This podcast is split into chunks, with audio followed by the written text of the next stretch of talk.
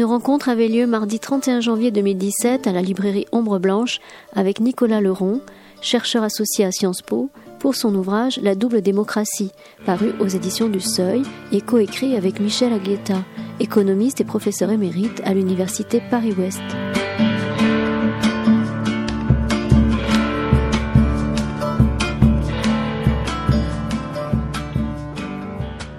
Ouvrage qu'il a coécrit avec Michel Aglietta sur la double démocratie, dans un contexte où, marqué par le Brexit, par la montée euh, de partis eurosceptiques ou, contre, euh, ou pour une sortie de l'euro euh, en Europe et par des, des, événements géopolitiques qui poussent aussi dans ce contexte, vous nous proposez un ouvrage qui prône pour un acte majeur de refondation d'une forme de démocratie européenne.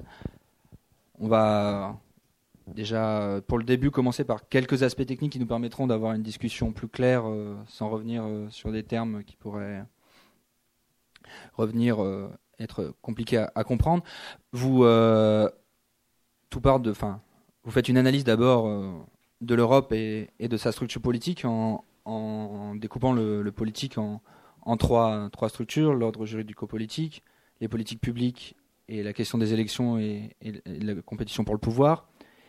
Et vous dites qu'en Europe, ceci résume sur euh, un, jeu complexe à deux niveaux. C'est-à-dire que ça serait à la fois du point de vue des États et un point de vue de l'UE. Je vous laisse un peu expliciter ces deux aspects, qu'on puisse ensuite euh, venir à fond de l'ouvrage.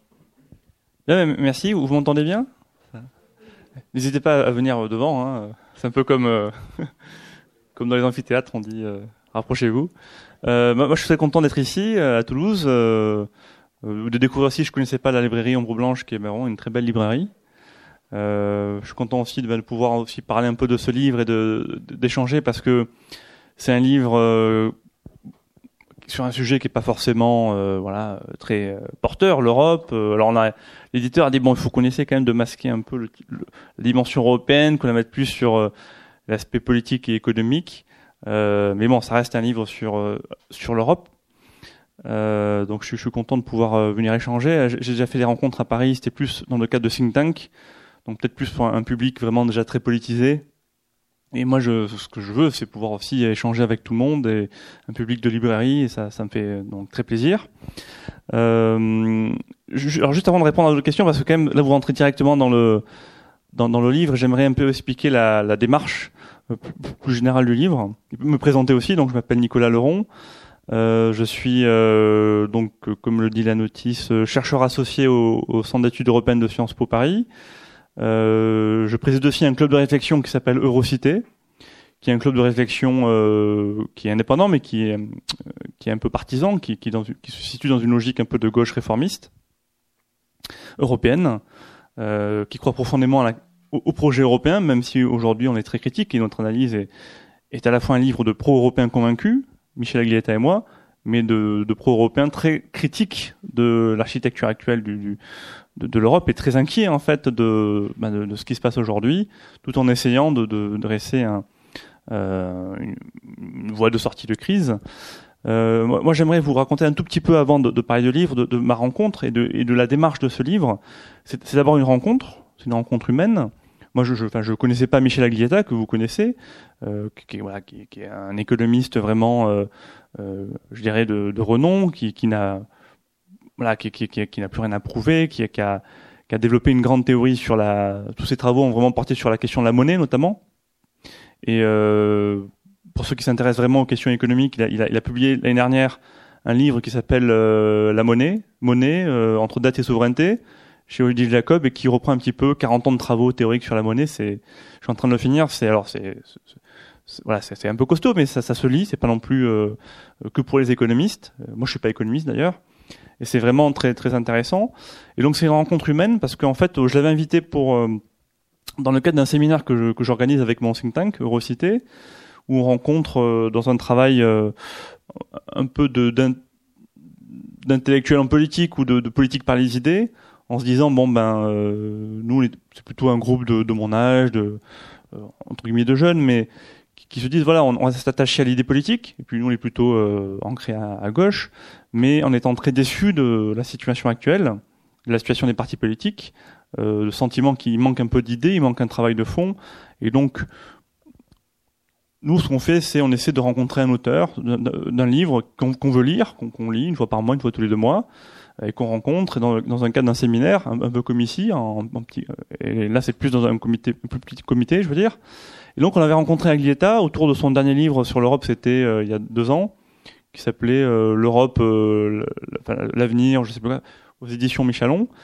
Et j'avais énormément accroché son livre parce que c'est un économiste, Michel Aglietta, qui, et c'est là qui, c'est ça qui nous, qui nous relie, qui dit je suis un économiste, mais je ne crois pas en la science économique pure. Il n'y a pas de science économique pure. La science économique, c'est une science sociale, et ultimement, ça se rattache, la monnaie, la dette, le marché, ça se rattache aux politiques. Et moi, dans ma, moi, je suis euh, de formation euh, de juriste et, de sciences politiques. Et pour moi, euh, les questions de, de, juridique, de souveraineté juridique, euh, de démocratie, de légitimité, d'élection, euh, etc., se rattache aussi aux politiques. Et moi, dans mon analyse du système politique européen, on, va en venir, euh, déjà, je fais moi déjà le lien entre les questions juridiques et les questions euh, de sciences politiques, ce qui est pas, ce qui est un peu ma spécificité, ce qui est d'ailleurs pas très forcément bien compris par les disciplines académiques, parce que en général, il faut bien être dans le champ de la discipline. Dès qu'on est un petit peu à la marge ou en intersection, là, c'est plus compliqué d'un point de vue institutionnel. Euh, bon, voilà mais euh, moi c'est ma démarche et euh, dans ma démarche je sentais bien que bon ben ça suffisait pas les questions juridiques et les aspects de sciences politiques qui manquaient quand même les, aspects économiques et macroéconomiques pour compléter ma, compréhension de du système politique européen et lui dans son livre en tant qu'économiste il allait vers les questions de droit les questions de sciences politiques mais en tant qu'économiste, il allait de manière un peu maladroite, je dirais, de manière un peu, euh, euh mais, mais il y allait. Et, et, et moi, donc ça, ça me parlait beaucoup. Et je lui ai proposé, de, à la suite de, ce, de, de cette rencontre, de, de co-signer une tribune qu'on a écrite, une, donc un premier texte d'une page, qu'on avait publié dans Libération. Et ça s'appelait, vous pouvez la retrouver sur Internet, ça s'appelait, euh, ça s'appelait, c'est quoi déjà C'était euh, Zone Euro, à la, à la recherche du souverain en zone euro. Et euh, cette, ce premier texte d'une page, c'est un peu la, la matrice intellectuelle euh, qui va déboucher sur ce livre. Et c'est ça, ce livre, c'est une approche d'abord pluridisciplinaire de, de la question européenne, de la crise européenne, euh, mais donc économie, droit et sciences politiques, mais qui se rattache à une, à une conception commune du politique. Pour nous, les, les notions de dette, euh, de budget, de souveraineté, d'élection, etc., à la fin, et c'est notre niveau d'analyse, c'est du politique.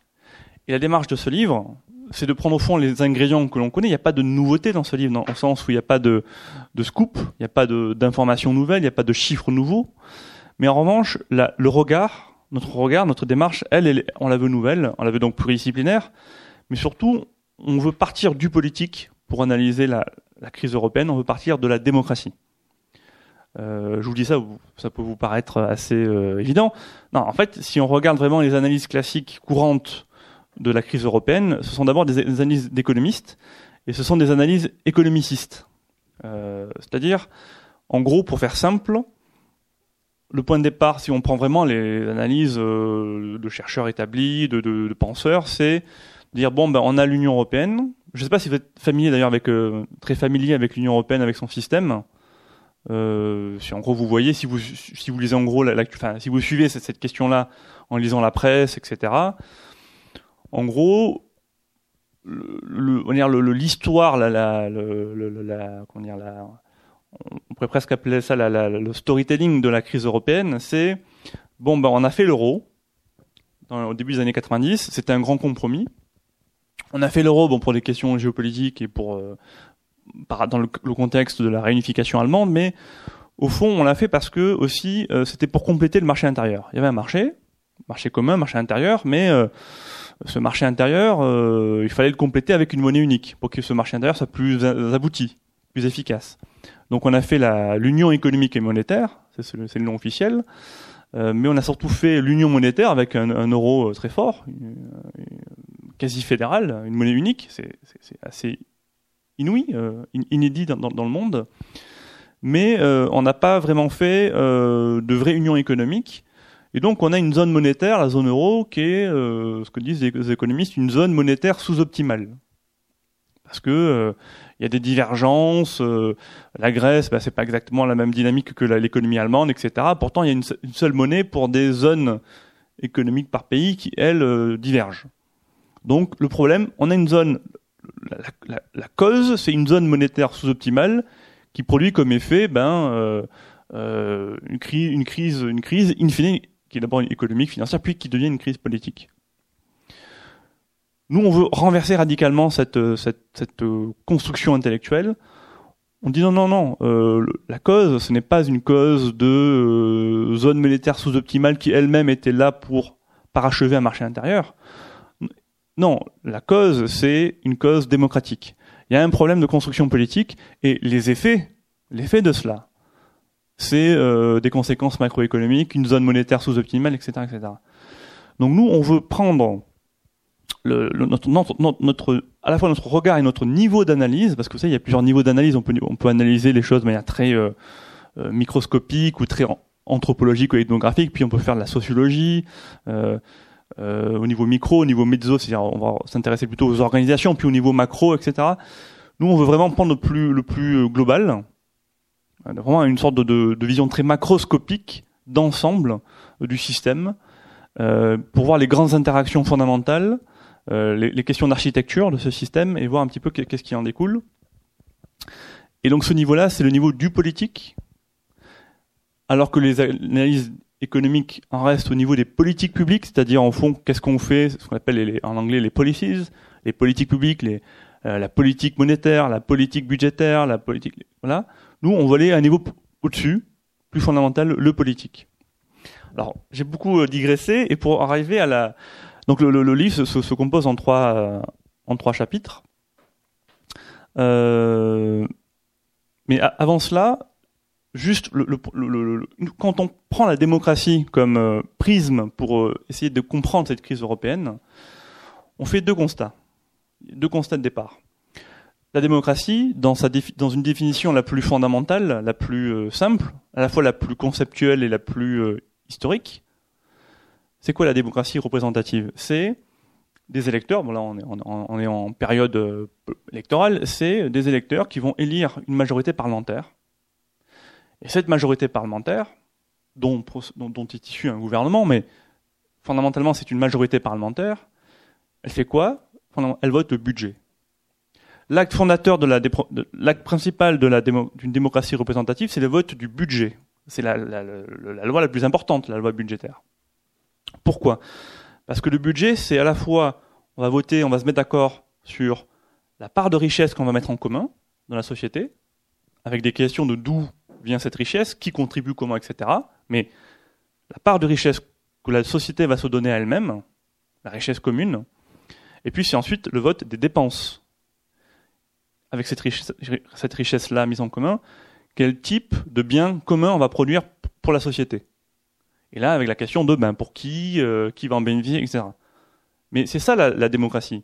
C'est une majorité parlementaire, un parlement qui vote le budget de la nation. Quand on a posé cette définition très simple, très élémentaire, qui, qui, qui, jusque-là je pense que ça vous paraît assez simple, on fait deux constats, et ce sont deux constats de départ. C'est un, l'Union européenne n'est pas une démocratie. Alors je dis pas, je dis pas qu'elle est antidémocratique. Je dis qu'elle n'est pas une démocratie. Elle est un système de règles qui respecte ce qu'on appelle l'état de droit, la, rule of law. C'est très important, bien sûr, de, respecter le droit, la légitimité du droit. C'est un système politique qui, mieux que nulle part ailleurs dans le monde, assure une protection efficace des droits fondamentaux très important. Pour autant, ce n'est pas une démocratie. Premier constat. Deuxième constat, les démocraties nationales, les démocraties des, États membres connaissent un affaissement structurel, continu, profond, très inquiétant. Très inquiétant. On le voit tous les jours en France, mais aussi euh, en au Royaume-Uni, en Allemagne, euh, partout. Même en Allemagne où on pourrait dire, non, non, y compris en Allemagne, il y a ce qu'on appelle les néopopulismes, etc il y a un affaissement euh, structurel des démocraties euh, en Europe, dans le monde occidental, avec aussi l'élection de Trump. juste un, élément, on va dire, chiffré. La, dernière enquête de, donc, de, donc du Centre d'études politiques de la vie française, de juste, c'était à l'automne dernier, euh, sur l'état de la démocratie. Ils font des vagues comme ça chaque année pour voir un petit peu où en est l'état de la démocratie en France. Plus d'un tiers des Français, donc c'est quand même, c'est beaucoup un tiers, se déclarer en faveur d'un gouvernement autoritaire. Alors qu'est-ce que ça veut dire? C'est pas une dictature, hein, mais ça veut dire euh, quelque chose qui ressemblerait peu ou prou à le modèle de Poutine. C'est-à-dire une démocratie formelle, il y a des élections, mais la presse est muselée, les juges, etc., muselés, euh, etc. C'est, ce gouvernement autoritaire, bon, on pense à Poutine, mais il est déjà présent en Europe. Il est présent en Hongrie, avec Viktor Orban, qui, donc Premier ministre de Hongrie, qui lui-même, hein, lui-même, théorise, explicite, sa, conception du modèle politique qu'il souhaite mettre en place, il appelle ça une démocratie non libérale. Voilà. moi, je suis pas je contre la démocratie libérale, occidentale. Je suis pour une démocratie non libérale. Vous avez le gouvernement de réactionnaire de Pologne, du parti euh, droit et justice de Pologne, qui euh, là en ce moment, il y a, pour la première fois d'ailleurs, l'Union européenne se a enclenché une procédure d'atteinte euh, possible atteinte aux, droits fondamentaux parce que le gouvernement polonais est en train de museler la Cour constitutionnelle polonaise. Donc des, choses assez graves quand même. Donc ça, ça se, ça se fait, y compris au sein de l'Union européenne. Donc ça, c'est les deux constats de départ. Ensuite, et pour en venir à, j'y arrive enfin la, la, la, question, on a découpé le livre en trois, en trois chapitres. Euh, le premier chapitre, c'est en gros, c'est plus des aspects d'une analyse euh, juridico-politique, donc c'est plutôt moins, on va dire, du système politique européen. Le deuxième chapitre, c'est plutôt une analyse de la zone euro avec la question notamment de la monnaie unique. Et ça, c'est plutôt, euh, si vous voulez, Michel Aglietta. Et puis un troisième chapitre, qui est là plus un chapitre de proposition, où on réfléchit au lien entre euh, budget européen, démocratie européenne euh, et la notion de puissance publique. Et puis enfin, en conclusion, on, on veut faire ressurgir la dimension historique de l'Europe, parce que c'est d'abord un projet historique et géopolitique. Alors, si on, on analyse l'Europe, il faut bien comprendre que ce qu'on appelle l'Europe, ce n'est pas que l'Union européenne. Il faut analyser ce que nous on appelle le système politique européen comme un système qui est composé, de deux niveaux. Le niveau stricto sensu de l'Union européenne en tant que telle, donc ses institutions, et puis, il ne faut pas l'oublier, le niveau des États membres. Et c'est ce système englobant entre ces deux niveaux, l'Union européenne et les États membres, qui va produire en son sein, donc entre ces deux niveaux du système politique européen, des interactions entre ces deux niveaux euh, complexes, parce que ça, va dans tous les sens, qui vont produire une dynamique structurelle. on parle de politisation négative ou d'affaissement structurel des démocraties nationales. Euh, pourquoi? Pourquoi? Pour, euh, alors là, je vais, aller très vite, mais on pourra y le, développer, parce que qu'est-ce qui se passe? L'Union européenne, en tant que, on va dire, euh, fondamentalement, c'est un marché intérieur. C'est un corpus de règles, de droits, le droit de l'Union européenne, qui est un droit qui est très puissant, qui s'impose d'ailleurs, euh, qui s'impose aux droits nationaux, qui on dit en droit qu'il a une primauté, il prime les droits nationaux. Euh, voilà, et un juge, le juge du coin, le, le tribunal d'instance doit faire primer la norme de l'Union européenne sur la norme nationale, quelle qu'elle soit d'ailleurs. Donc c'est un, droit puissant du marché intérieur qui fait quoi? Qui, qui vient mettre en concurrence les États membres, qui vient les mettre dans un jeu de concurrence réglementaire. Comme on est dans un système de euh, une sorte de zone de libre échange interne, où euh, avec un droit puissant qui vient au fur et à mesure par sa Cour de justice de l'Union européenne, bah en fait euh, euh, sanctionner toute législation nationale qui contrevient en fait à cette libre, circulation des marchandises, des capitaux, des travailleurs, des services, bah, du coup, euh, ça place les États membres dans un jeu de concurrence entre eux parce que, c'est-à-dire que leurs législations nationales vont être mises en concurrence. Si la France ne veut pas voir sa richesse aspirée par son voisin, par exemple l'Allemagne, euh, elle n'a plus vraiment les outils. C'est pas qu'elle elle perd totalement, mais elle a plus, ou c'est plus compliqué. C'est plus compliqué pour elle de recréer euh, une politique volontariste industrielle, euh, de mettre un peu tous les outils un peu protectionnistes, ben sont contraires au droit de l'Union européenne. Donc la France ne peut pas trop, etc., etc. Elle ne peut plus trop euh, subventionner ses entreprises parce que c'est contraire au droit de la concurrence européen. Donc qu'est-ce qui reste comme, comme levier d'action pour les États? Et gouvernement de gauche ou gouvernement de droite c'est mener une politique de l'offre. Qu'a fait Nicolas Sarkozy? Il appelait ça euh, travailler plus pour gagner plus. Qu'a fait François Hollande? Il a dit redressement dans la justice. Je dis pas que c'est pareil. Euh, moi, j'ai le cœur à gauche, j'ai voté à gauche, etc. J'ai voté au primaire de gauche, mais de manière très globale, si on prend vraiment un niveau très macroscopique, c'est une politique de l'offre qui, a été menée par un gouvernement de droite ou par un gouvernement de gauche. Pas parce que la gauche euh, est pour euh, la, politique de l'offre en soi, mais c'est parce qu'elle est dans un système dont la, logique interne du système pousse pousse en fait la France à, mener cette politique parce que sinon elle y perd en fait. Voilà. Euh, ceci est renforcé par quoi? Par les règles budgétaires européennes où là en plus il y, a un carcan budgétaire donc voilà. c'est renforcé encore plus par les États membres qui ont choisi la monnaie unique, qui eux n'ont plus le levier monétaire pour faire les ajustements euh, compétitifs. Donc qu'est-ce qui se passe quand on a plus, qu'on est dans un jeu de concurrence réglementaire et qu'en plus on n'a plus la monnaie? Et là, c'est encore plus qu'une politique de c'est on va essayer de faire une politique de dévaluation interne. En gros, c'est faire baisser le coût du travail, assouplir euh, la fiscalité euh, et le droit du travail. Voilà. Alors, vous allez me dire, ah, pourtant, euh, pourtant l'Europe produit pas mal de règles. On a euh, cette image de Bruxelles, Tatillon, qui vient nous embêter sur le foie gras, etc. Les normes du foie gras, du canard. Euh. Bah oui, effectivement, l'Union européenne est plutôt forte et ça marche plutôt bien et c'est plutôt positif d'ailleurs. Euh, après, on peut être parfois, mais toute administration est tatillonne. Hein. Mais en fait, ce qui marche bien, c'est tout ce qu'on appelle réglementation euh, de standards de, de, de produits. C'est-à-dire tout ce qui a trait en fait à la qualité d'un produit, ça, à sa qualité, etc. Ça, ça va plutôt bien marcher. Pourquoi? Parce que euh, c'est très compatible avec le marché en fait. Pourquoi? Parce que ça va permettre en fait de donner ce qu'on appelle un effet de certification. Ça va donner aux consommateurs, mais aussi aux, entreprises, en fait, ben, des indications claires sur la qualité d'un produit, etc. Donc ça va euh, permettre de d'éviter de la tricherie en fait. On pourra distinguer une bonne voiture d'une mauvaise voiture, une voiture qui pollue ou une voiture qui pollue pas, etc.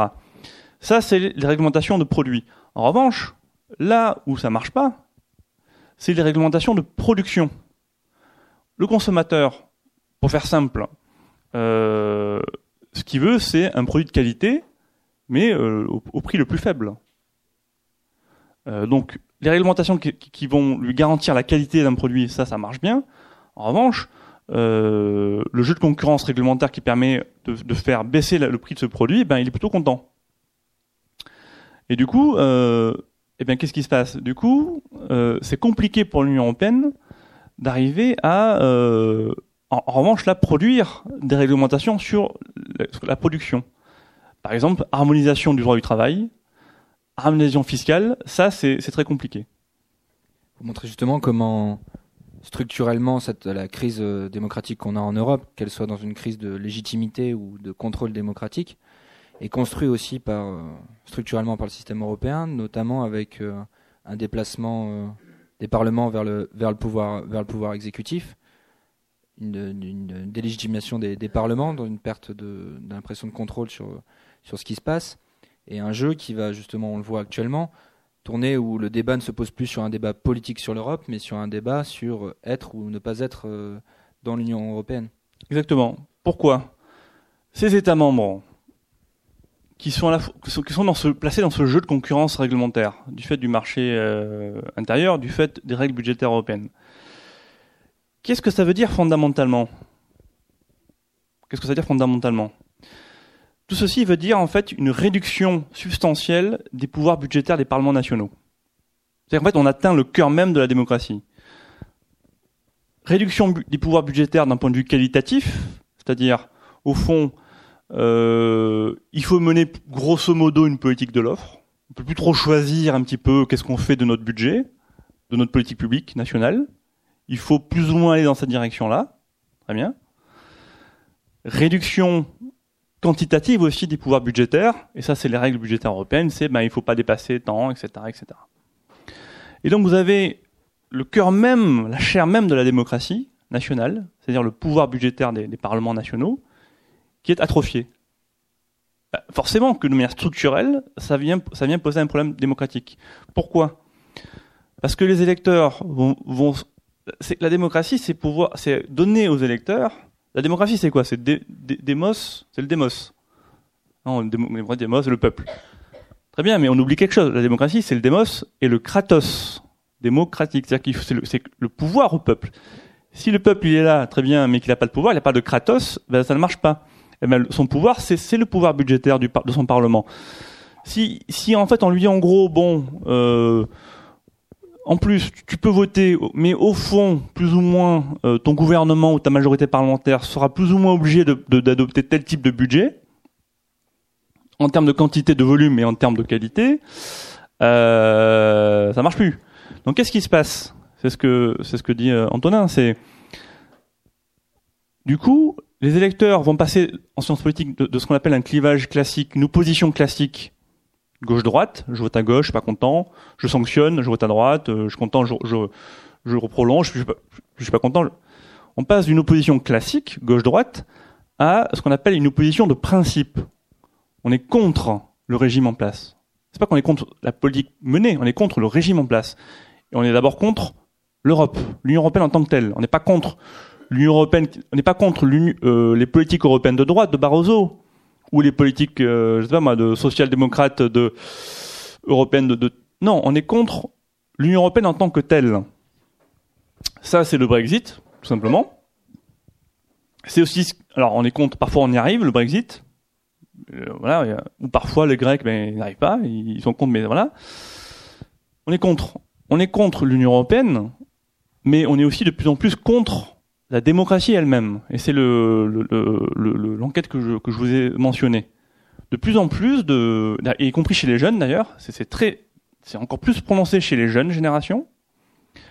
L'idée que nous, que moi j'ai appris encore, euh, que j'avais appris à l'école, qui est de dire que la démocratie est le moins mauvais des, des, systèmes politiques. Non, non, c'est fini ça.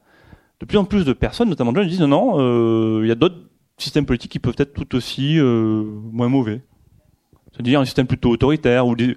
et donc il y en a qui sont plutôt vers une, une, des solutions plutôt autoritaires, euh, mais il y a aussi d'autres types de démocratie, alors euh, totalement euh, horizontale, etc. Et donc on est un peu à plus de, je crois, de 45% de gens qui, qui, qui disent non, non, il y a d'autres alternatives à la démocratie parlementaire. Donc on est sur quelque chose d'assez d'assez inquiétant. Euh, voilà. Une des crises de, de ce politique, c'est vous en parlez dans le livre, c'est que derrière euh, cette idée que le système européen ne doit pas faire rentrer trop la question politique, notamment au Parlement, etc. On se retrouve avec une politique qui est appliquée, qui, sous air de neutralité, est, politique et, euh, et, idéologique, vous en parlez, sur une politique en gros de centre-droit euh, libéral qui s'impose sans, poser de débat politique au sein même de, des choix européens. Bah oui, parce que ce qu'on perd en fait au niveau national, on pourrait se dire bon bah si on perd un peu de, on perd du pouvoir budgétaire au niveau national, ben à la limite si on le gagne au niveau de l'Union européenne, ça va. Mais non, en fait, ce qu'on perd au niveau des États membres, on ne le retrouve pas, on ne, on ne le regagne pas au niveau de l'Union européenne. Pourquoi? Pour deux raisons. Euh, D'abord, c'est un peu ce que j'expliquais, c'est qu'en fait, euh, du fait même du jeu du système décisionnel de l'Union européenne, qui est, vous savez, soit on vote à l'unanimité pour les questions euh, vraiment très très sensibles, la fiscalité par exemple, ou même on, vote. Le plus qu'on peut faire, c'est voter à la majorité qualifiée.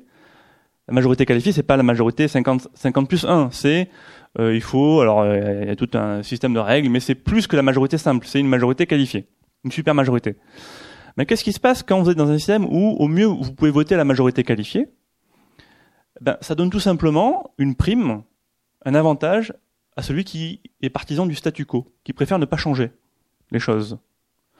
celui qui s'accommode de, de l'état actuel, il sera avantagé par rapport à celui qui veut changer. Parce que celui qui veut changer, il faut qu'il arrive à la majorité qualifiée. Vous voyez? Donc c'est beaucoup plus difficile. Ça ne veut pas dire qu'on peut pas le faire. Mais c'est beaucoup plus difficile. Et en plus, sur les sujets vraiment sensibles et importants, fiscalité, etc., là, c'est carrément l'unanimité. Donc ce, celui qui profite du statu quo, il, il, va, il va, il va pas bouger. Par exemple, l'Irlande va dire, ben moi, en termes de fiscalité, non, non, ça me convient très bien. Voilà. Euh, mais, chaque, pays tire un petit peu euh, à soi, joue, son intérêt dans, dans, voilà, en fonction de, ce qu'il arrange. La France va plutôt être la politique agricole commune, etc. Alors bon, très bien. Euh, à la limite, on pourrait dire bon, très bien. Sauf que quoi? Et c'est ça le, et ça c'est vraiment ce qu'on explique dans le, le premier chapitre, c'est que le statu quo n'est pas statique. Le statu quo est dynamique. Pourquoi? Parce que même en l'absence de, législation européenne, c'est-à-dire même en l'absence de décision, vous savez, l'Union européenne, c'est on dit Bruxelles, c'est pas euh, des, étrangers. Bruxelles, c'est essentiellement les gouvernements nationaux, hein, les ministres qui seraient des Finances qui se réunissent en conseil, euh, des ministres des Finances, ministres des Affaires étrangères qui se réunissent en conseil, euh, hein, et puis le Parlement européen. Lorsque même ces instances européennes n'arrivent pas à, décider, parce que prime du statu quo, eh ben, l'Union européenne avance quand même. Elle avance grâce à qui? Elle avance grâce à des institutions européennes indépendantes, qui ne sont pas élues. La Commission européenne, d'abord, mais surtout, surtout la Cour de justice de l'Union européenne qui elle n'a pas besoin de directives ou de réglementation européenne. Non, elle a juste besoin des traités qui ont été signés en 1957 ou le traité de Lisbonne, etc. Et qu'une fois pour toutes, l'institut et à partir de ces traités, elle va produire la jurisprudence, elle va produire du droit. Euh, et c'est un droit qui essentiellement, les arrêts de la Cour de justice européenne, c'est essentiellement des arrêts qui viennent euh, dire telle loi nationale est contraire au droit européen. Donc, qui vient essentiellement déréglementer les législations nationales. Mais pour autant, la re-réglementation au niveau de l'Union européenne, comme il y a ce statu quo, ce, piège, en sciences politiques on appelle ça le piège de la décision conjointe, on n'arrive pas à re-réglementer au niveau de l'Union européenne, on n'arrive pas à harmoniser fiscalement. On arrive, enfin, on y arrive, mais c'est très difficile, c'est très très laborieux, et puis c'est très insatisfaisant. On n'arrive pas à harmoniser vraiment le droit du travail, etc., etc. On n'arrive pas à décider d'un impôt sur les sociétés. On n'arrive pas à décider d'une taxe carbone, etc., etc. Et donc ça continue à avancer en fait. Vous voyez? Donc le statu quo n'est pas statique.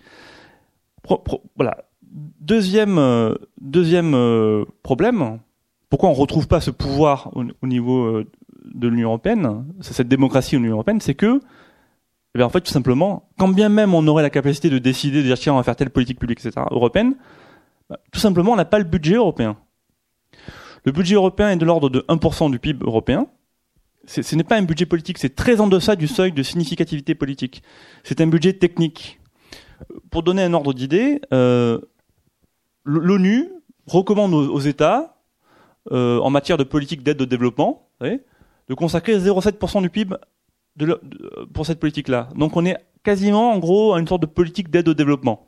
L'Union européenne, c'est avant tout une super agence de régulation qui produit de la règle, euh, voilà, technique, plus quelques politiques sectorielles, la PAC, euh, la, donc la politique agricole, euh, la recherche, c'est vrai, et puis quelques quelques une politique d'aide au développement territorial, c'est ce qu'on appelle les, fonds structurels, la politique de cohésion, qui va aider quelques territoires comme ça. Mais c'est pas plus. Ce n'est pas une démocratie parce qu'il n'y a pas le budget.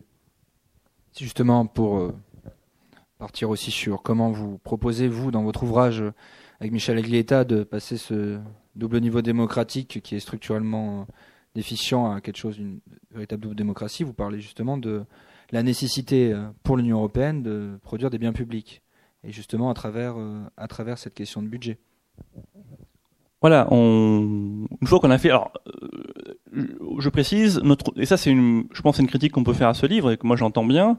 On l'a présenté devant une, députée européenne, notamment Sylvie Goulard, et qui nous a dit, et elle a raison, euh, bon, ok, très bien, mais vous ne rendez pas justice quand même à tout ce que fait l'Europe, et moi je suis européen, l'Union européenne fait quand même des choses très positives, alors très peu connues, mais euh, elle a le mérite d'exister, euh, etc., etc. Il y a, y a, des choses très belles, euh, voilà. Mais nous, on veut montrer qu'il y a quand même cette dynamique structurelle qui est là et qui est très préoccupante et qui est très lourde, qui est vraiment une sorte de lame de fond comme ça. Euh, et nous, on dit ça tout en étant européen. Alors, qu'est-ce qu'on fait face à ça? Quand on se dit, bon, ben là, il y a, y a une dynamique structurelle d'affaissement des démocraties nationales. Donc, on, vous savez, on, quand on tire quelque chose, on ne sait pas quand est-ce que ça va casser, ni où exactement, mais on sait que ça va finir par casser et ça va faire mal. Ça, on, dans la compréhension de, du système politique européen, on, nous, on entend c'est que ça va casser un jour. Et on a le sentiment, mais c'est pour le coup, on peut pas le mesurer, que ça va casser bientôt. Euh, et le Brexit, quelque part, c'est une première cassure. Alors qui peut être, qui peut aussi être salutaire, qui peut nous réveiller et dire bon, il faut, voilà. Mais il y a, y, a, y a, pas, je dirais, euh, beaucoup d'options. Il y a bien le retrait de l'Union européenne, le Brexit, le Frexit, le... on y arrive, on n'y arrive pas, ce qu'a fait la Grèce, etc on, peut ou rester dans l'Union européenne mais abandonner euh, la monnaie unique, par exemple, ou ben, ce que fait la Hongrie et la Pologne, c'est rester dans l'Union européenne mais un petit peu se faire une sorte de sécession interne en ne respectant même plus les valeurs fondamentales du projet constitutif du projet européen. Nous, on n'est pas pour euh, la fin de l'Union européenne ou le détricotage, etc. Nous, on pense que l'Union européenne est nécessaire, enfin l'Europe est nécessaire dans le monde actuel, dans le nouvel ordre mondial, que euh, moi je reste très attaché à la, à la, nation française, mais que voilà, il y a quelque chose d'historique. Euh, c'est un projet historiquement positif, euh, l'intégration européenne, et qu'il faut, euh, au contraire, euh, là, là, ce qui est très inconfortable, c'est cette position au milieu du guet, au milieu du guet, qui qui ne va pas du tout. Alors, il y a aussi la solution fédérale, les États-Unis d'Europe, la Fédération européenne, etc. Nous, on pense que on n'est pas pour la fédération, on n'est pas pour le fédéralisme européen parce qu'on pense que c'est en fait euh, fédéralisme, grand, grand saut fédéral, grand soir fédéral ou petit matin blême du retrait euh, de l'Union européenne, ce sont en fait les deux faces d'une même pièce. Cette pièce, c'est quoi? C'est l'obsession euh, sur la question de la souveraineté. En gros, le retrait de l'Union européenne, c'est-à-dire ben, on va récupérer la pleine souveraineté, mais c'est l'illusion de la pleine puissance recouvrée. On verra bien comment s'en sortent les, les, le Royaume-Uni ou le grand saut fédéral, c'est on, donne toute la souveraineté. Il n'y a plus d'État euh, souverain nation, il y a euh, un, super État européen souverain. Un politiquement, je vois pas très bien comment ça peut se faire parce que ça nécessite ben, un acte constituant, une assemblée constituante européenne. Euh, si demain on fait un référendum, je pense que voilà, il y aura un, vote, mais qui sera un vote plutôt, euh, ça sera pas la bonne réponse. Du moins, c'est tel qu'on peut l'attendre. Ce serait plutôt une boîte de Pandore qui s'ouvrirait. Et puis même intellectuellement et politiquement, je suis pas sûr que ça soit euh, la bonne solution. Nous, on se dit au fond, il faut, faut, faut pas confondre souveraineté n'équivaut pas à démocratie. Nous, on, on, aborde la question par la démocratie. Euh, et alors, les, à la fois, les, les, deux notions sont liées, mais elles ne sont pas consubstantielles. Il y a des États euh, souverains qui sont pas du tout démocratiques. Puis il y a des démocraties, des entités démocratiques qui sont très démocratiques, qui sont pas souveraines. Euh, la municipalité de Toulouse, ben, c'est une, entité politique qui euh, peut être plus ou moins démocratique, très démocratique, légitimée, mais qui pour autant n'a pas la souveraineté. La souveraineté, c'est quoi? Dans, son acception la plus, la plus conceptuelle et la plus juridique, la souveraineté, c'est avoir la compétence de définir les compétences. En allemand, on dit la, compétence de la compétence. Qui a le dernier mot? Qui, qui, qui a le dernier mot, en fait, sur le plan du droit? Bah, Si la France est souveraine, c'est que la, sa norme juridique suprême, la Constitution, c'est elle qui va, qui, a la, qui, a, qui, peut s'auto-instituer et qui peut instituer tout, tout le monde, tout le reste. Voilà. Euh, donc c'est ça la, la, la, la, souveraineté. Nous, on pense qu'il faut aborder la question par rapport à la... Parce que ça, c'est insoluble. Alors, qui est souverain, etc. L'Europe, c'est trop compliqué. Ça, ça crée trop de passion. En revanche, si on prend la question de la démocratie, et donc la question du pouvoir budgétaire, de la chère démocratie, un, on dit l'Union européenne n'est pas une démocratie, mais euh, il n'y a pas de fatalité à cela. La méthode des petits pas, on pense que ça suffit plus. Là, on va dans le mur parce que la, vague montante est trop beaucoup, beaucoup, trop lourde. Mais il faut faire un saut. On ne croit pas au saut fédéral. En revanche, on pense, on croit, enfin on croit. Nous, on prône, c'est conséquent, mais un saut budgétaire pour instituer une Europe puissance publique la démocratie européenne, c'est une Europe puissance publique qui va, euh, ben, qui va produire euh, des biens communs. Et c'est parce que justement, elle aura la possibilité, la capacité, donc c'est plus une question de compétence, mais une question de capacité, de moyens de faire des choses ensemble. Et si on dote, on donne à l'Union européenne la capacité de faire, eh ben là, on va créer une démocratie européenne. Parce que là, quand on ira voter aux élections européennes, on pourra choisir sur gauche ou droite. on aura la capacité de dire, ben voilà, euh, on peut faire ci, on peut faire ça. Il y aura en gros, il y aura du débat. Mais se débattre sur, sur des orientations politiques, sachant qu'à la fin, en fait, peu, peu importe la, réponse, en fait, l'Union européenne n'a pas la capacité de faire quoi que ce soit, si ce n'est faire de la règle euh, qui contraint les États membres, bah, ça n'est pas une démocratie. Donc nous, on veut créer une puissance publique européenne. Par contre, pour venir en, débat là-dessus, vous, le soulignez, mais qu'il n'y a que pour l'instant des balbutiements d'organisation euh, sur une politisation européenne, que ce soit au Parlement, ou... et on trouve même plutôt où euh, les forces qui essayent de structurer au niveau européen, il y a justement une absence de, de, cette, de cette position, euh, enfin, de façon structurelle. Il y a plus de gens pour le statu quo, une, forme, une forme de volonté d'organisation de ceux qui, sont, qui restent encore dans l'Union européenne, mais dans les forces politiques, mais qui veulent en sortir. Et où ça en est pour, ce, pour une, une organisation politique au niveau européen de justement de prôner pour mm. des biens des, enfin, des biens publics européens notamment? Alors la question du budget de l'Union européenne pour produire des biens communs européens. Euh, alors là aussi, c'est pas c'est pas nouveau en fait. Hein. Il, y a, y a, y a des si vraiment vous vous intéressez au sujet, vous pouvez trouver sur internet des, des, des, des notes d'analyse euh, pour un budget européen la zone euro, etc., etc. Mais là encore, notre, notre, notre démarche dans ce livre, c'est de dire, c'est comment on comprend le budget européen. Si vous lisez l'analyse, donc surtout des économistes, des économistes, ils vont en fait dire, euh, voici, le, je vais schématiser le raisonnement. Ils vont dire, bon ben, il y a cette zone monétaire qui est sous-optimale, qui produit euh, à la fois de, des gains d'efficacité parce qu'on a une, monnaie unique, donc on est plus fort, etc. C'est bien mais euh, ça crée aussi des dysfonctionnements. Parce que comme, tout n'est pas intégré, comme il y a la monnaie qui est intégrée, mais pas le reste, et notamment pas les, politiques économiques, bah, du coup ça crée, ça dysfonctionne. Donc, pour une raison mais de mécanique, hein, mécaniste, je dirais, bah, du coup, euh, si, on a, si on a une union monétaire intégrée, l'euro, du coup, alors pour euh, absorber le dysfonctionnement et créer en plus de nouveaux gains d'efficacité, il faut élargir le périmètre de l'intégration européenne, il faut créer une union économique européenne intégrée, etc. Il faut un gouvernement économique de la zone euro, etc. Euh, si on fait ça, il faut aussi, euh, ah oui, il faut aussi une union bancaire, bien sûr. Euh, mais si on fait ça, il faut une union fiscale et une union budgétaire.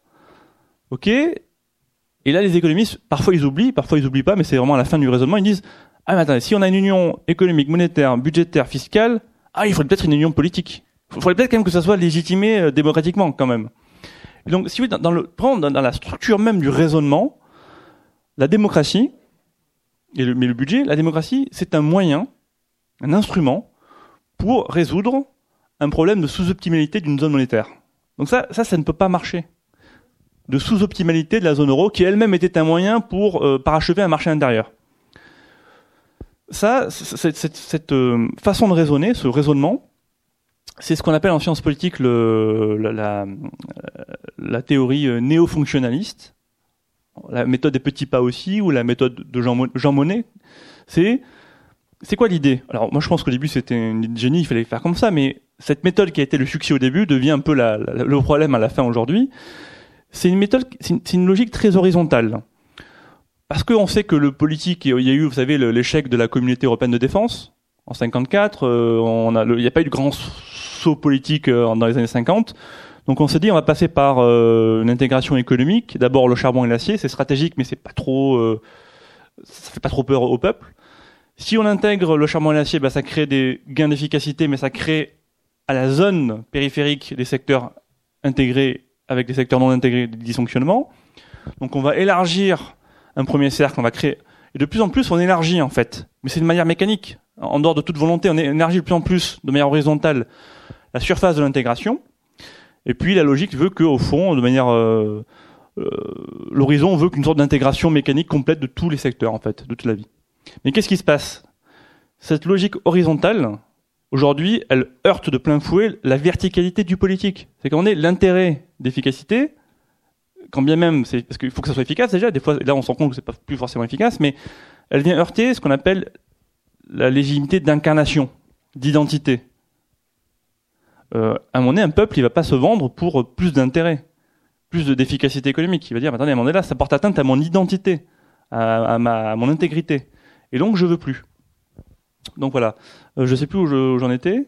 Sur la question de la, de la politisation, notamment au niveau européen, et de, de trouver aussi enfin, une voie différente de ou celle du statu quo, ou celle de comment notamment certains groupes eurosceptiques ou europhobes s'unissent au niveau européen pour poser certaines poser des, sorties de l'euro ou de l'Europe, et que justement sur une des, des politiques qui s'engageraient sur au niveau européen sur des choses comme le budget et, cette, absence de politisation euh, de, de l'Assemblée euh, au niveau européen. Donc, voilà, c'est ça. Nous, on dit le budget, mais pas le budget comme une étape lointaine, une fois qu'on aura fait euh, toutes les étapes une à une de manière horizontale. On dit non, non, le budget, c'est pas, comment dire, le budget, avant tout, ce n'est pas un instrument macroéconomique de stabilisation en cas de choc asymétrique, etc., dans un langage économiciste. C'est avant tout, c'est aussi un élément bien sûr de stabilisation macroéconomique. Mais c'est avant tout une dimension constitutive du politique, en l'occurrence de la démocratie. Et donc c'est pas un point d'arrivée hypothétique. Dans une, marche, une démarche de petits pas comme ça, on progresserait vers euh, bon an mal an, de crise en crise. Mais on, non, non, c'est c'est un, un, un, prérequis en fait. C'est un prérequis. C'est le point de départ. C'est pas le point d'arrivée.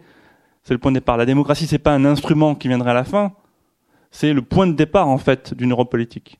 Et donc nous c'est ça en, gros ce qu'on veut, c'est ça le, livre, c'est de dire à l'usage euh, des citoyens, à l'usage des décideurs, de dire là on va dans votre méthode des petits pas, vous aurez beau faire, on aura beau trouver la meilleure euh, euh, réforme institutionnelle, etc., le meilleur instrument de non non non, ça ne marchera pas parce que vous, vous êtes dans une logique un peu d'ingénieur, vous, vous bidouillez vous êtes sur l'epsilon, mais nous on vous parle de l'alpha. Il n'y a pas l'alpha. Donc vous aurez beau euh, réussir le concours Lépine de, la réforme institutionnelle, il manque le, il y, a, un vide en fait. Tout ceci, que vous ne voyez pas et qui est là pourtant.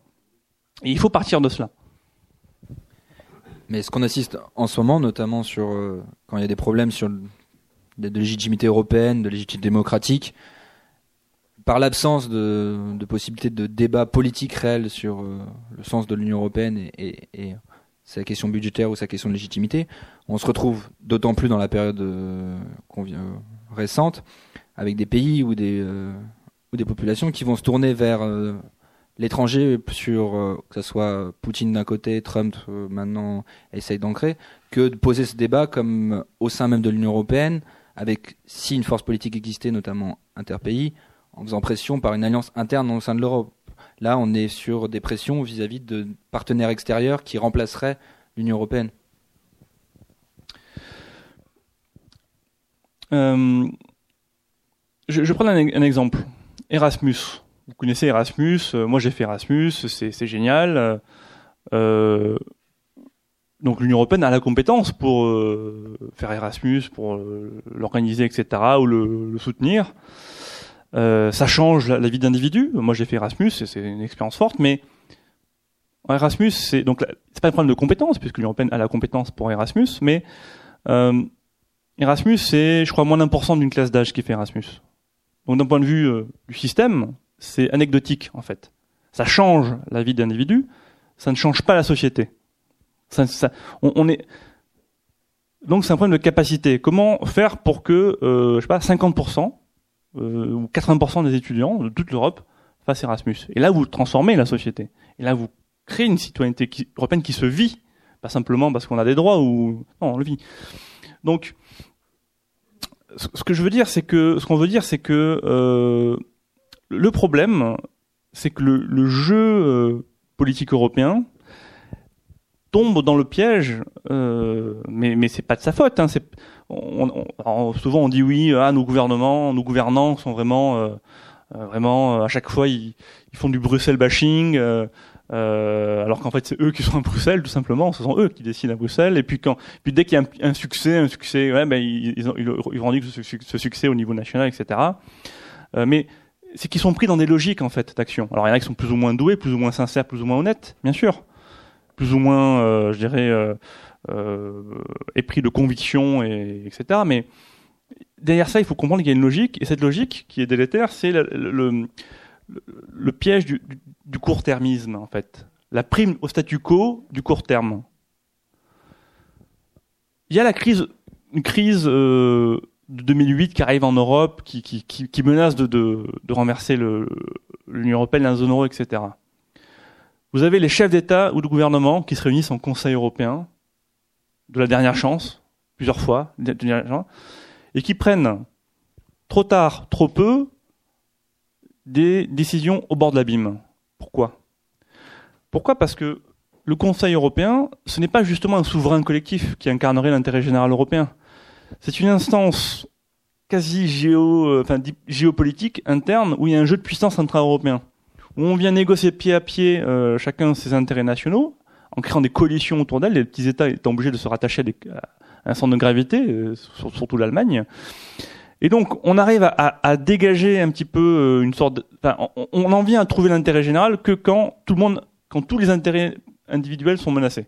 Et là, mais c'est toujours trop tard et trop peu, etc. Donc il y a une grande difficulté à euh, comment dire s'émanciper de cette logique terrible euh, de ce jeu de concurrence intra-européenne, de court-termisme. Mais alors nous on appelle un acte fondateur. Euh, la, critique qu'on peut faire, c'est dire oui c'est bien beau, mais c'est euh, bon comment on fait pratiquement L'Allemagne ne voudra pas, etc., etc. Mais si, on a réussi à, instituer le marché commun, si on a réussi à instituer la monnaie unique, quand même, la monnaie unique, c'est qu'on a été capable, par le passé, d'avoir, de poser des actes fondateurs. Donc, c'est-à-dire qu'en soi, ce n'est pas impossible de poser un acte fondateur. Euh, en revanche, pour poser un acte fondateur, il faut que les peuples et les dirigeants, mais c'est aussi les peuples dont procèdent les dirigeants, comprennent bien et se placent dans une situation qu'ils comprennent comme historique. En disant, on n'est plus dans un jeu de court terme, de euh, négociation pied à pied de petits avantages, dans, voilà, de micros avantages dans des micro décisions, des micro négociations. Non, on est dans un moment historique. Il faut renégocier, repenser le pacte constitutif. Il faut le faire bouger fondamentalement.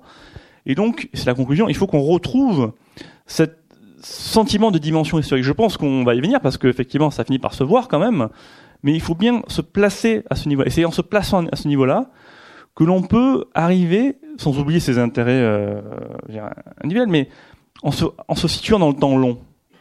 C'est en se retrouvant ce temps long, cet horizon long, du temps long de l'histoire, que l'on peut arriver, et ça se joue à la fois au niveau des peuples et au niveau de, de, des chefs d'État et de gouvernement, bah de faire un saut politique majeur.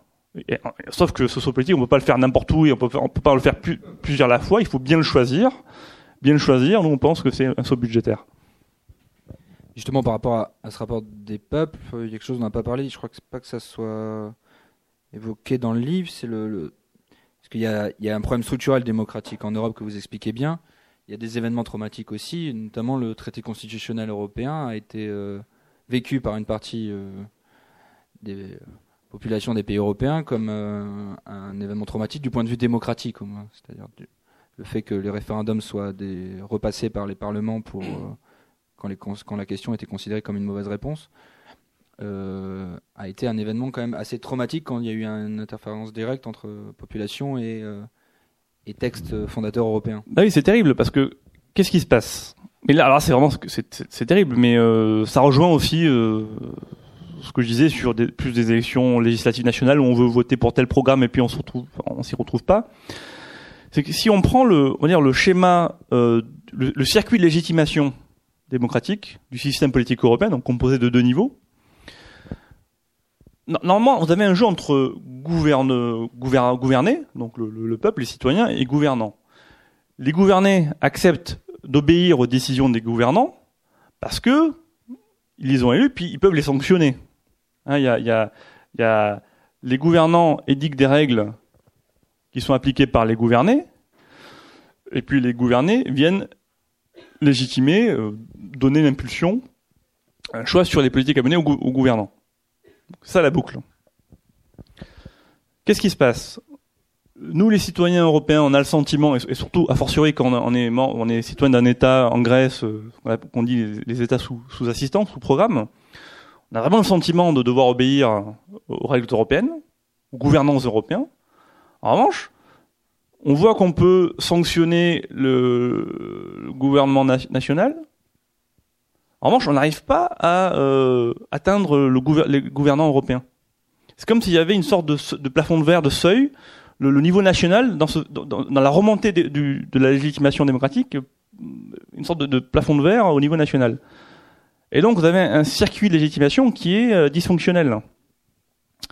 Le, le, référendum, alors comment dire, d'un point de vue juridique, euh, comment dire, d'un point de vue strictement juridique, le traité établissant une constitution pour l'Europe n'a pas été ratifié, n'a pas été euh, ratifié, n'a pas été ratifié par le référendum français et néerlandais, euh, il n'était pas appliqué. Et puis on a édicté un nouveau traité, le traité de Lisbonne, qui lui a été ratifié par le par voie parlementaire. Donc d'un point de vue juridique, tout, est bon, hein. Mais d'un point de vue de la légitimité politique, effectivement, parce que le traité de Lisbonne reprend euh, l'essentiel de la Constitution européenne. Je pense qu'elle reprend des éléments plutôt très intéressants, etc. C'est plutôt une avancée. Mais encore une fois, c'est une avancée par petits pas. Euh, qui ne satisfait profondément, enfin qui ne satisfait pas les peuples, qui se disent, euh, nous, il y a un problème plus fondamental. C'est parce que c'est parce qu'effectivement euh, il y a des améliorations, etc. ponctuelles, mais c'est pas ça le vrai problème. C'est qu'on a le sentiment que l'Union européenne, le niveau européen, vient étouffer en fait le niveau des États membres. Il y a un sentiment d'étouffement parce que c'est un, un, un étau réglementaire, un étau de règles budgétaires. et donc nous, en fait, on se dit fondamentalement, c'est quoi? C'est plus qu'un jeu à somme nulle, c'est un jeu à somme négative. C'est un jeu d'interdépendance négative entre le niveau de l'Union européenne et le niveau des États membres, parce que les États membres, euh, ça, ça, on s'atrophie, euh, la démocratie nationale est, est, mal en point, et, et en retour, euh, les citoyens euh, rejettent l'Europe, l'Union européenne. Donc c'est un jeu à somme négative. Ben, il faut passer à un jeu à somme positive. Comment faire? Ben, Nous, on pense qu'en instituant une vraie démocratie européenne, une démocratie européenne, puissance publique, qui va par elle-même produire des biens communs, ben en même temps, ça va permettre de desserrer les taux réglementaires européens au niveau des États membres, et donc ça va permettre de revivifier les démocraties nationales. Donc c'est à la fois on crée une démocratie euh, au niveau de l'Union européenne, et on revivifie les démocraties nationales, donc double démocratie. Passer à des questions de la salle. Excusez-moi, je suis une maman et grand-mère un peu casse-pied. Donc je voudrais euh, d'abord euh, vous dire que vous êtes très brillant en sciences politiques. Maintenant, euh, pour vos auditeurs, moi j'ai l'impression que l'illustration concrète de votre argumentation politique ne nous est fait un petit peu défaut.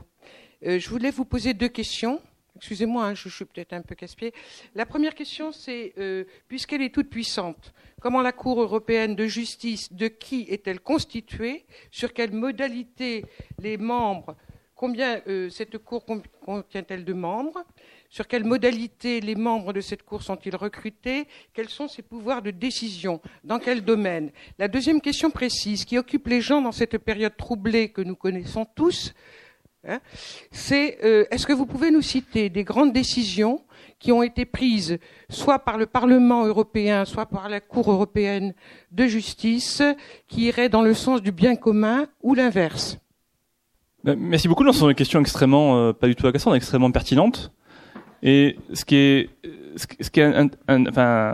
intéressant dans vos questions, c'est qu'il y a cette dimension qu'on oublie souvent. Qui alors les médias en rendent quand même assez compte mais de manière moins moins forte que les questions euh, politiques, le Conseil européen, la Banque centrale, c'est la dimension juridique et constitutionnelle. Et la Cour de justice de l'Union européenne est un acteur très important, mais aussi les cours euh, suprêmes nationales, qui sont dans un jeu de. Alors ça, c'est carrément ma thèse. Hein, pouvez, si vraiment vous pouvez, vous voulez creuser le sujet, vous tapez mon nom et vous pouvez lire ma thèse, elle est en ligne vous avez un jeu entre la Cour de justice de l'Union européenne et les euh, cours constitutionnelles et suprêmes nationales, un jeu de coopération, mais aussi de concurrence très forte. Pourquoi? Alors je vais vous expliquer. Alors la Cour de justice de l'Union européenne, c'est une cour qui est instituée par les traités. si vous prenez euh, le traité sur l'Union européenne, euh, il y, a un, passage sur la, Cour de justice qui explique ben, sa composition, etc. C'est un juge par État membre qui est nommé, donc il y a 28 États, enfin bientôt 27, mais 28 juges. Il y a 28 juges, donc un Français ce sont des juges, donc ils sont certes nommés par le gouvernement, enfin par l'État français, mais ils sont indépendants. Ce sont des juges qui, qui euh, prononcent le droit. Ils, sont, sont pas là, ils, sont, ne sont pas censés être là pour défendre euh, les intérêts nationaux. Ils sont censés être là pour produire du droit et en toute impartialité. Le, justement, c'est ça la, la, la, la, force de la Cour de justice, c'est qu'elle est très indépendante. Et les États membres, les gouvernements n'ont pas trop de prise, ils peuvent pas trop influencer cette Cour de justice parce qu'ils peuvent nommer c'est une cour qui est très. Donc, je vous explique. Il y a 28 juges, un par État membre, qui est nommé, mais qui est nommé une fois, et c'est un, c'est parfois, mais en général c'est un juriste très compétent, etc.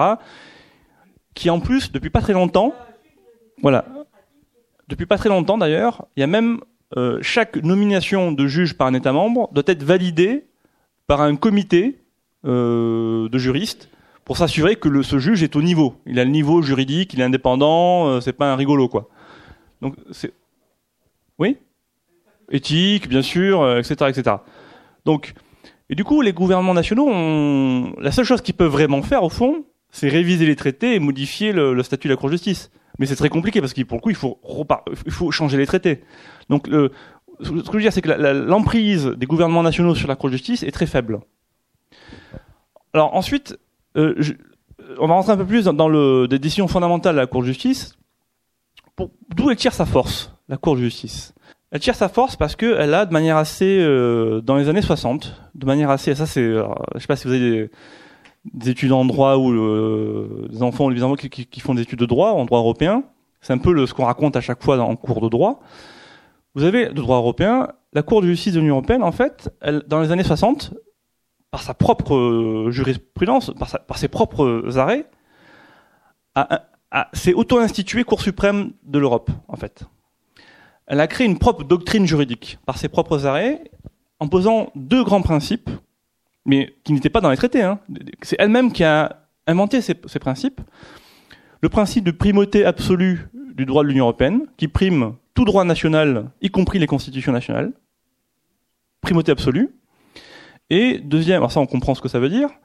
Euh, et alors deuxième principe, qui est lui encore plus révolutionnaire, mais qui est peut-être plus difficile à comprendre, c'est ce qu'on appelle le principe d'effet direct ou d'applicabilité directe, c'est-à-dire que le droit de l'Union européenne s'applique directement dans les ordres juridiques nationaux, c'est-à-dire que tout juge national, y compris le plus petit juge, doit appliquer de lui-même le droit de l'Union européenne et doit écarter la loi nationale contraire.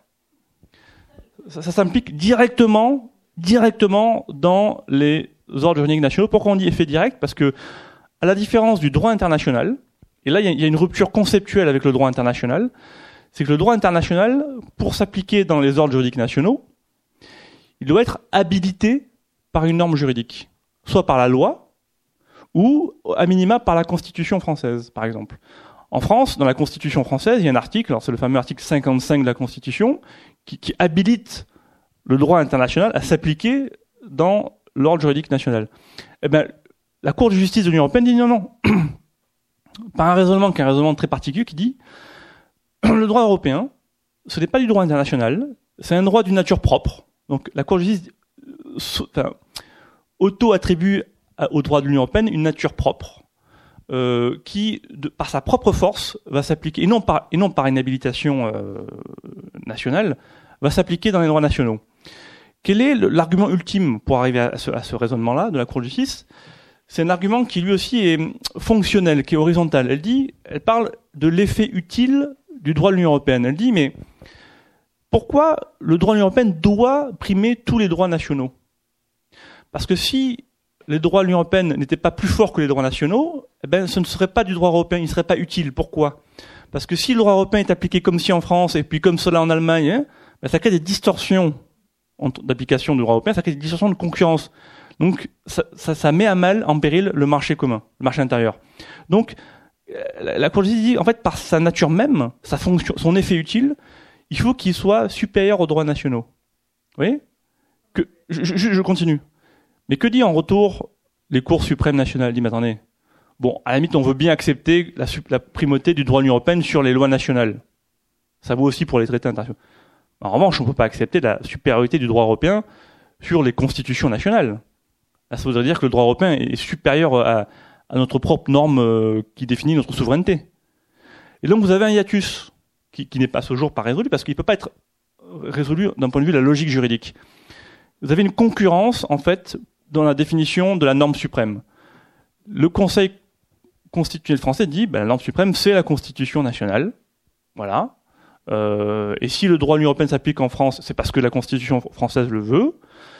Et la Cour de justice de l'Union européenne dit non, non, euh, le droit de l'Union européenne est supérieur à la Constitution française. Voilà. Alors vous pouvez me dire c'est un problème théorique. Effectivement, c'est surtout théorique et dans la pratique, on fait, surtout on essaie d'éviter euh, qu'il y ait des conflits et puis on essaie de, de, de s'arranger.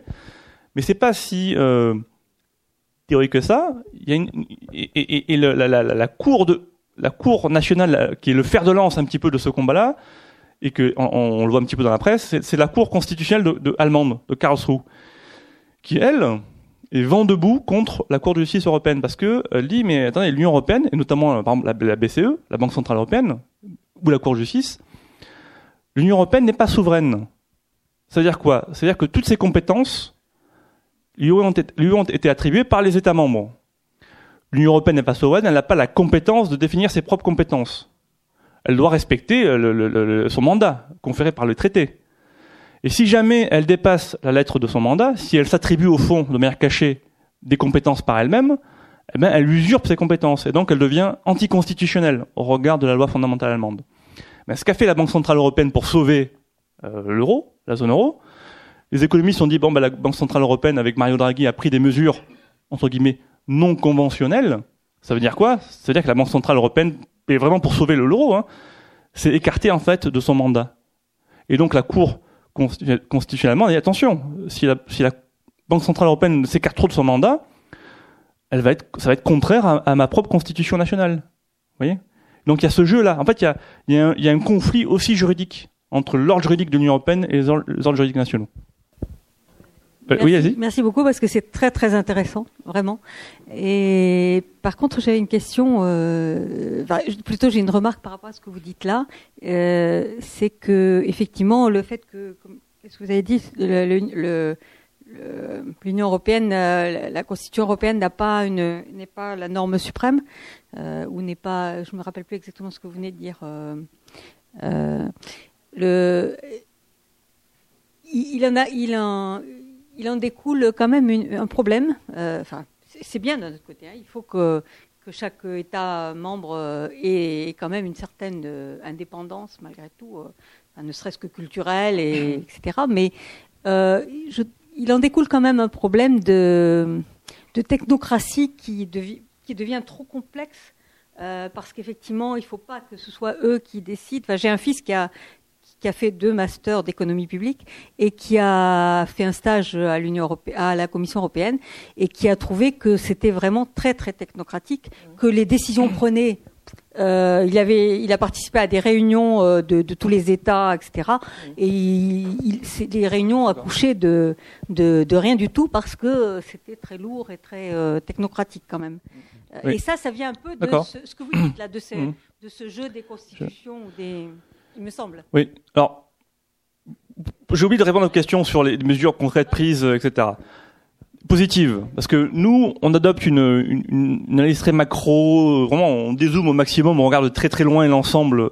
Mais il y a des choses très positives.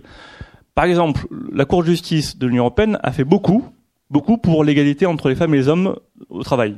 Pourquoi? Parce qu'il y a un principe dans les traités qui, qui est, en fait, il y a, il y a, il y a il y a deux principes en fait dans le droit du marché intérieur. Un principe de liberté de circulation, et ça veut dire interdiction de discriminer un citoyen européen ou une entreprise, etc., en raison de sa nationalité.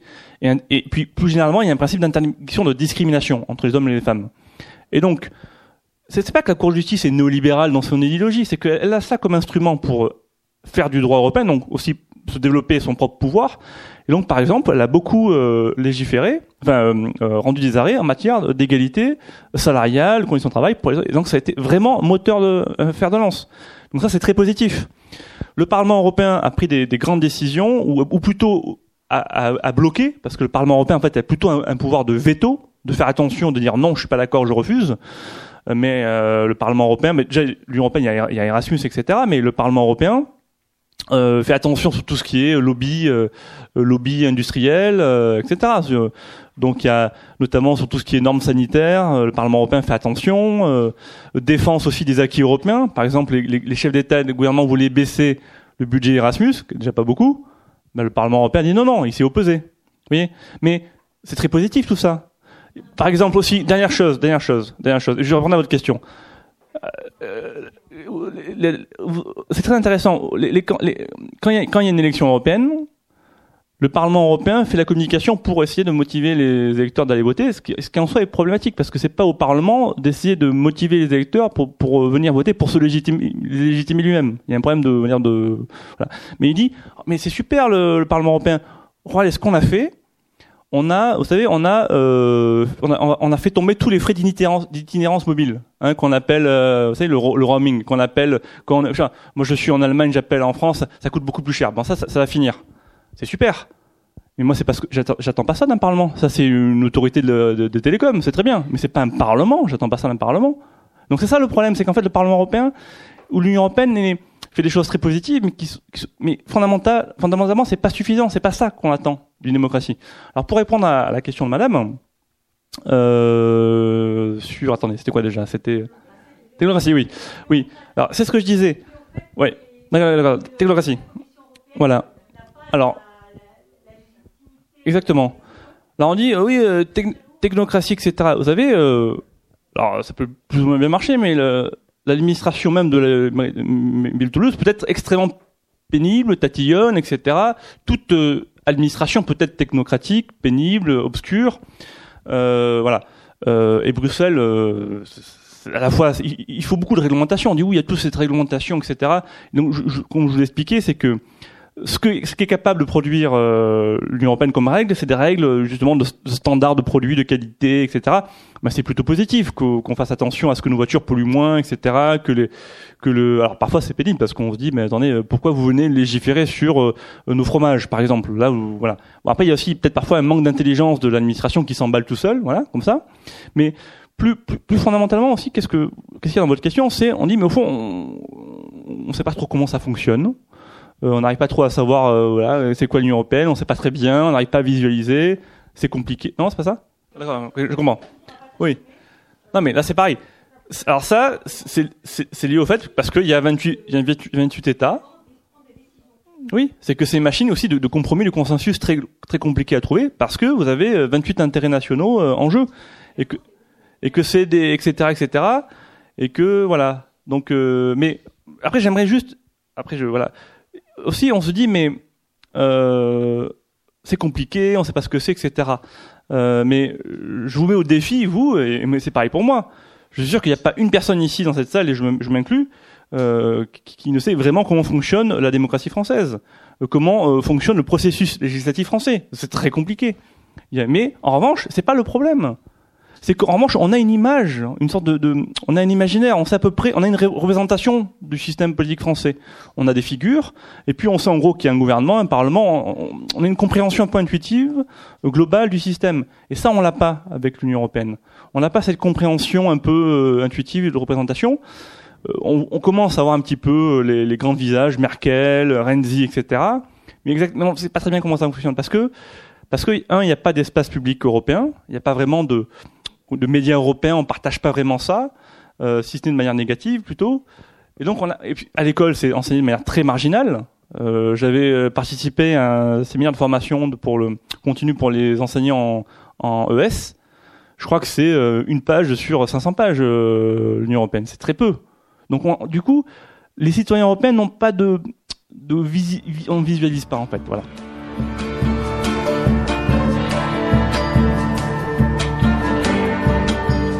Il s'agissait d'une rencontre avec Nicolas Leron pour son ouvrage coécrit avec Michel Aglietta, La double démocratie, édition du Seuil, enregistré à la librairie Ombre Blanche le 31 janvier 2017.